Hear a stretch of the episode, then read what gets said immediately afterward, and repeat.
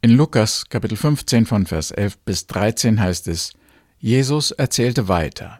Ein Mann hatte zwei Söhne. Der Jüngere sagte, Vater, gib mir den Teil der Erbschaft, der mir zusteht. Da teilte der Vater seinen Besitz unter den beiden auf. Nach ein paar Tagen machte der jüngere Sohn seinen ganzen Anteil zu Geld und zog weit weg in die Ferne. Dort lebte er in Saus und Braus und verjubelte alles. Was mich an dieser bekannten Geschichte vom verlorenen Sohn so beeindruckt, ist die Haltung des Vaters. Als der Junge seine Erbschaft forderte, wusste der Alte, dass er jetzt seinen Sohn loslassen musste. Er konnte ihn nicht halten, er musste ihn ziehen lassen, und mit ihm die Hälfte seines Besitzes. Das war bestimmt nicht leicht, aber der Vater tat es, ohne mit der Wimper zu zucken. Wir alle kommen irgendwann im Leben mal an den Punkt, wo wir etwas loslassen und etwas abgeben müssen. Ich musste schon mehrere Male in meinem Leben Abschied nehmen, loslassen, aufgeben, verzichten. Einmal, als ich von Deutschland nach Paraguay ging. Da waren meine Mutter, meine Bekannten, meine Heimat, meine Sicherheit, die ich zurücklassen musste. Dann, als wir von Paraguay nach Brasilien zogen. Ich hatte mich gerade an die Kultur gewöhnt, die Sprache etwas gelernt, Freunde und Bekannte gewonnen und mich heimisch gefühlt, da hieß es wieder loslassen, aufgeben, abbrechen und weiterziehen. Das gleiche wiederholte sich dann noch in Brasilien und in Ecuador. Ich musste immer wieder loslassen, meine Freunde und Bekannten, meine angefangene Arbeit, meine Stellung, mein Zuhause, meine Pläne und Träume. Für alle Eltern kommt einmal der Tag, wo sie ihre Kinder aus dem Haus ziehen lassen müssen. Für die Kinder kommt der Moment, wo sie sich von den Eltern oder Großeltern oder Freunden verabschieden müssen. Manchmal für eine begrenzte Zeit, einmal aber für immer. Für viele Menschen kam in der Wirtschaftskrise, in der schlechten Zeit, der Abschied von ihrer Arbeitsstelle, von ihrem Beruf und ihrer Stellung, sei es, weil sie entlassen wurden oder in den Ruhestand gingen. Mit der Arbeitsstelle verbunden ist auch oft der Verlust von Einkommen und Sicherheit. Viele Unternehmer gehen in Wirtschaftskrisen bankrott.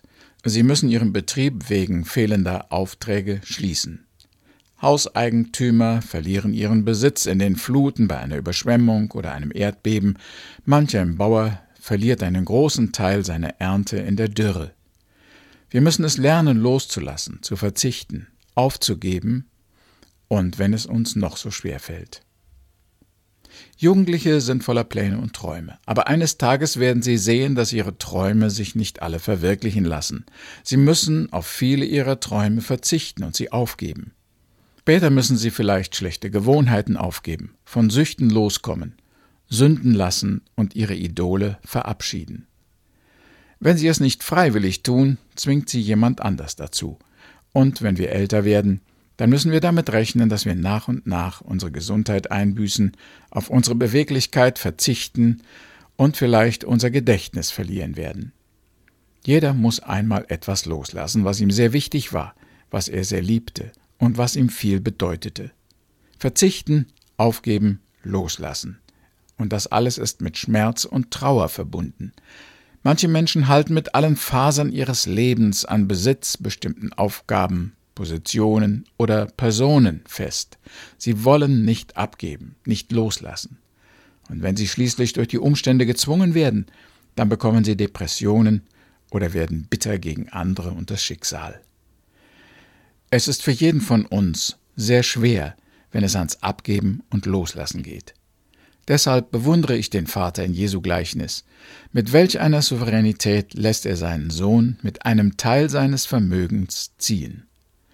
Dabei war ihm sicher auch klar, was der Sohn vorhatte und wie er enden würde. Und das machte es sicher noch schwerer, ihn gehen zu lassen. Weil wir alle früher oder später loslassen müssen, ist es gut, uns darauf vorzubereiten und uns zu fragen, worauf wir uns da einstellen müssen und wie wir das am besten bewerkstelligen. Wie können wir verzichten, ohne den Mut zu verlieren und in Traurigkeit und Resignation zu versinken? Wie können wir verhindern, dass es beim Loslassen einen Riss, einen Bruch gibt, verbunden mit Verletzungen, Schmerzen und Traurigkeit auf beiden Seiten? Wenn wir loslassen müssen, dann wollen wir es richtig tun, damit wir später in Würde und Frieden weiterleben können. Worauf sollten wir achten, wenn es darum geht, uns von Besitz, Personen oder einem Lebensabschnitt zu verabschieden? Wie stellen wir es an, damit es nach der Trennung keine schweren Verletzungen und kein zu langes seelisches Leiden gibt? Hier einmal fünf Gedanken dazu. Erstens. Loslassen ohne Rückhalte. Manche Leute empfinden es vielleicht als eine Schwäche oder Schande, wenn sie sich von Dingen lösen müssen, die sie nicht mehr festhalten können. Sie kommen sich vor wie ein Verlierer, der es nicht mehr schafft, seine Position in Würde zu bewahren. Es scheint ihnen eine Pflicht, eine Ehrensache zu sein, zu kämpfen, nicht aufzugeben, zurückzuerobern, was verloren scheint. Aber so wird der Abschied allen schwer, und am Ende müssen sie sich meist doch geschlagen geben und in das Unvermeidliche schicken. Wenn der Moment des Abschieds gekommen ist, dann müssen wir willig und ergeben loslassen und abgeben. Zuerst innerlich, und dann sicher auch äußerlich. Solange wir noch etwas festhalten, verkrampfen wir uns und geraten in Stress und Zwang. Als der Vater eines guten Bekannten von uns an Krebs erkrankte, waren er und seine Familienangehörigen zuerst sehr geschockt. Der Gedanke an einen Abschied schien allen unerträglich. Das durfte doch nicht das Ende sein. Besonders der Kranke rebellierte gegen dieses Schicksal. Er suchte einen Schuldigen und machte sich und anderen Vorwürfe. Doch mit der Zeit gewöhnte er sich an die Situation. Mit dem Fortschreiten der Krankheit wurde der Patient immer abgeklärter. Er löste sich mehr und mehr von den Dingen dieser Welt. Sein Interesse an Politik, Weltgeschehen, Unterhaltung, Vergnügen, Affären und selbst Kleidern und Essen schwand zusehends. Er löste sich von dieser Erde und blickte in die Zukunft, wo er sich auf die Begegnung mit seinem Herrn zu freuen begann. Es war für den Kranken und für seine Angehörigen eine Erleichterung, dass er nicht am Leben festhielt, dass er sich Schritt für Schritt lösen konnte, ohne Rückhalte, zuerst innerlich und dann, ohne großen Aufwand auch äußerlich, als der Tag des Sterbens nahte. Loslassen müssen ist nicht unbedingt ein Verlust, es ist manchmal nötig, um etwas Besseres zu gewinnen, um leichter und schneller ans Ziel zu kommen und uns auf das Wesentliche konzentrieren zu können. In Hebräer 12, Vers 1 sagt der Apostel, Darum lasst uns durchhalten in dem Wettlauf, zu dem wir angetreten sind, und alles ablegen, was uns dabei hindert, vor allem die Sünde, die uns so leicht umgarnt.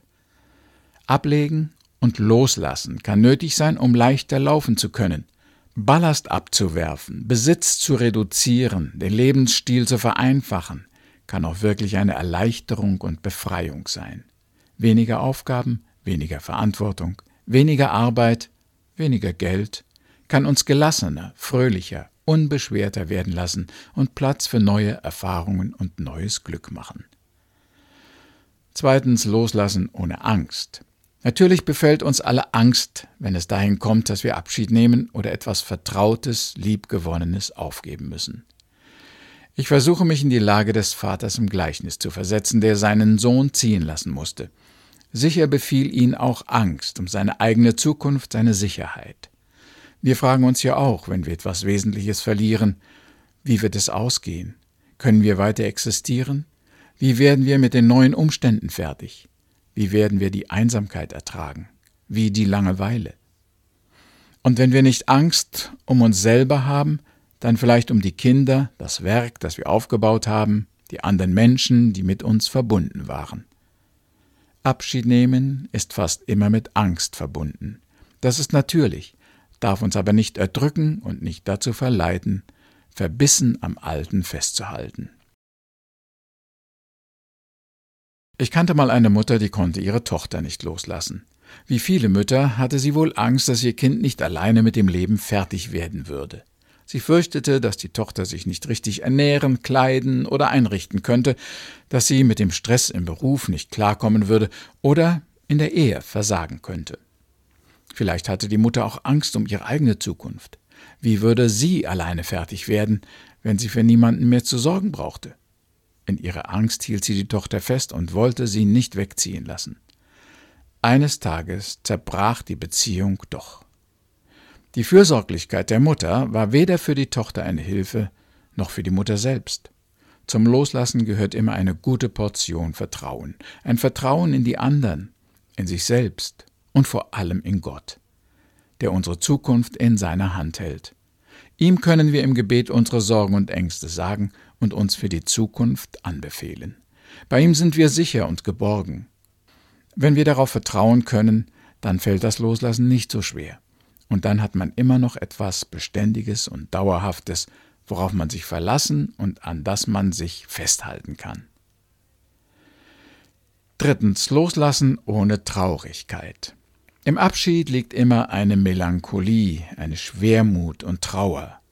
Wir stellen uns den Vater in Jesu Gleichnis als Mann vor, der mit Sehnsucht und Trauer seinem scheidenden Sohn hinterherschaut.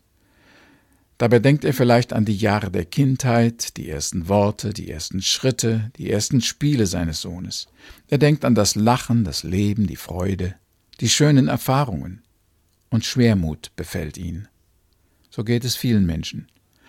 Als unsere Nachbarin ihren Mann verlor, versank sie zunächst in Depression. Sie sah keinen Sinn mehr in ihrem Leben und wollte am liebsten sterben. Sie kam morgens nicht mehr aus dem Bett und konnte ihren Haushalt nicht richtig in Ordnung halten. Sie sah auf den Verlust und tat sich selber leid. Das ging so weit, dass sie in eine Nervenklinik eingeliefert werden musste. Nun ist Traurigkeit in solch einem Fall etwas Natürliches und dauert sicher seine Zeit. Aber wie viel besser gefällt mir die Einstellung einer anderen Bekannten, die auch ihren Mann verloren hat. Sie konnte ihre Depression mit Dankbarkeit überwinden. Wenn Traurigkeit über den Verlust sie überwältigen wollte, dann dankte sie Gott für die Erfahrung, verheiratet gewesen zu sein, für den lieben Mann, den sie gefunden hatte, und für die schöne Zeit, die sie mit ihm zusammen hatte verleben können. Dankbarkeit ist sicher eine gute Hilfe, den Verlust und die Traurigkeit zu überwinden. Im Rückblick gibt es sicher viel, wofür ein jeder von uns dankbar sein kann. Für das, was uns anvertraut war, für die Aufgaben, die wir erledigen konnten, für die Verantwortungen, die Erfahrungen und die Frucht, die Gott uns geschenkt hat, oder auch für die treuen Menschen, die jetzt unsere Aufgaben übernehmen und zuverlässig weiterführen können. Diese Einstellung hilft uns, Abschied zu nehmen, ohne lange Trauer und Verzweiflung. Denn auch Trauer und Depression müssen wir lernen loszulassen und abzugeben ohne schlechtes Gewissen. Viertens loslassen ohne Neid. Leider schleichen sich beim Abschied auch manchmal solche Gefühle wie Neid ein.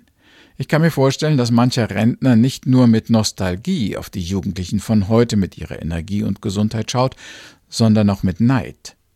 Er würde gern selbst wieder so frisch aussehen, so kräftig sein, so viele Möglichkeiten haben wie sie. Der Neid kann dazu führen, dass er sich über die Jüngeren ärgert, sie kritisiert oder sogar angreift. Generationskonflikte haben sicher oft damit zu tun, dass die Älteren auf die Jüngeren neidisch sind und ihnen ihre Jugend, ihren Wohlstand, ihr leichtes Leben nicht so recht gönnen. Zweifellos ist es sauer, auf einen aktiven Lebensabschnitt zu verzichten und in das Seniorenalter einzutreten. Aber man kann es sich ja nicht aussuchen. Wir bleiben nicht ewig jung, wenn wir es auch noch so gerne sein würden. So müssen wir lernen, Abschied zu nehmen, ohne neidisch zu werden.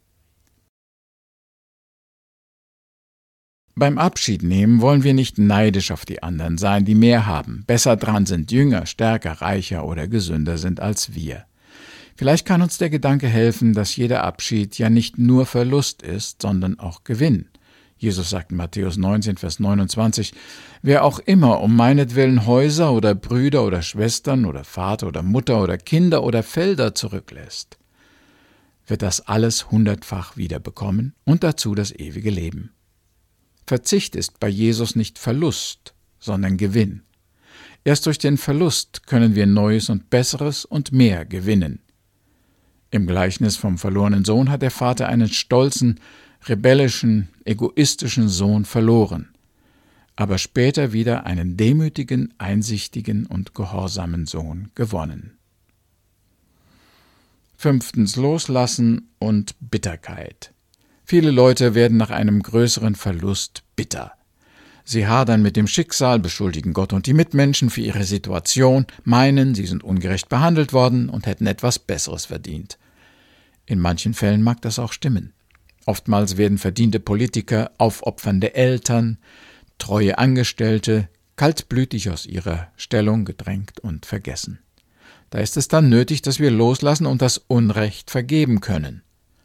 Dazu hilft uns Gott. Jesus betet, Vergib uns unsere Schuld, wie wir vergeben unseren Schuldigern. Nicht zu vergeben vergiftet unser Verhältnis zu den Mitmenschen und macht uns selber krank. Der Vater im Gleichnis hat sich nicht verbittert zurückgezogen oder seinen Sohn für die kalte Undankbarkeit verflucht, vielmehr hat er gleich vergeben und sein Herz wieder weit gemacht. Er hat in die Ferne geschaut und seine Arme offen gehalten für diesen Sohn. Damit hat der Vater dem Sohn natürlich einen großen Gefallen getan und ihm das Leben gerettet. Aber er hat sich auch selber vor Gram, Selbstmitleid und Bitterkeit bewahrt. Oft ist Bitterkeit aber auch ein Zeichen davon, dass man nicht das richtige Verhältnis zum Leben und zu seinem Besitz oder Vermögen gehabt hat. Man sah alles, was man hatte, als persönliches, ewig gültiges Eigentum an. Man hielt es wie einen Raub fest, den einem niemand streitig machen durfte. Deshalb konnte man die Dinge nicht freiwillig und nicht rechtzeitig loslassen. Manche Leute empfinden jeden Verlust als ein Entreißen des Eigentums, als eine Ungerechtigkeit und Strafe. Demgegenüber sollten wir alles, was wir haben, als eine Leihgabe verstehen, die uns hier für einige Zeit zur Verwaltung anvertraut wurde. Der eigentliche Besitzer und Herr ist unser Schöpfer und Gott. Wenn wir uns mit diesem Hintergrund frühzeitig auf das Abschiednehmen einstellen und eine freiwillige Entscheidung in dieser Sache treffen können, brauchen wir nicht bitter zu werden. Wir können uns mit Würde zurückziehen, abgeben und das Feld anderen überlassen. Bekannt ist der Vater in Jesu Gleichnis vom verlorenen Sohn hauptsächlich durch seine vergebende Haltung und die liebevolle Aufnahme seines tief gefallenen Sohnes. So bewundernswert diese Bereitschaft des Vaters zur Vergebung ist, genauso beispielhaft ist die Gelassenheit, mit der er seinen rebellischen Sohn ziehen lässt. Loslassen ist eine Kunst, die wir alle lernen müssen. Wir beten. Herr, wir danken dir für alles, was du uns im Leben anvertraut hast. Wir wollen uns immer bewusst sein, dass es von dir nur geliehen ist und wir kein wirkliches Besitzrecht darauf haben.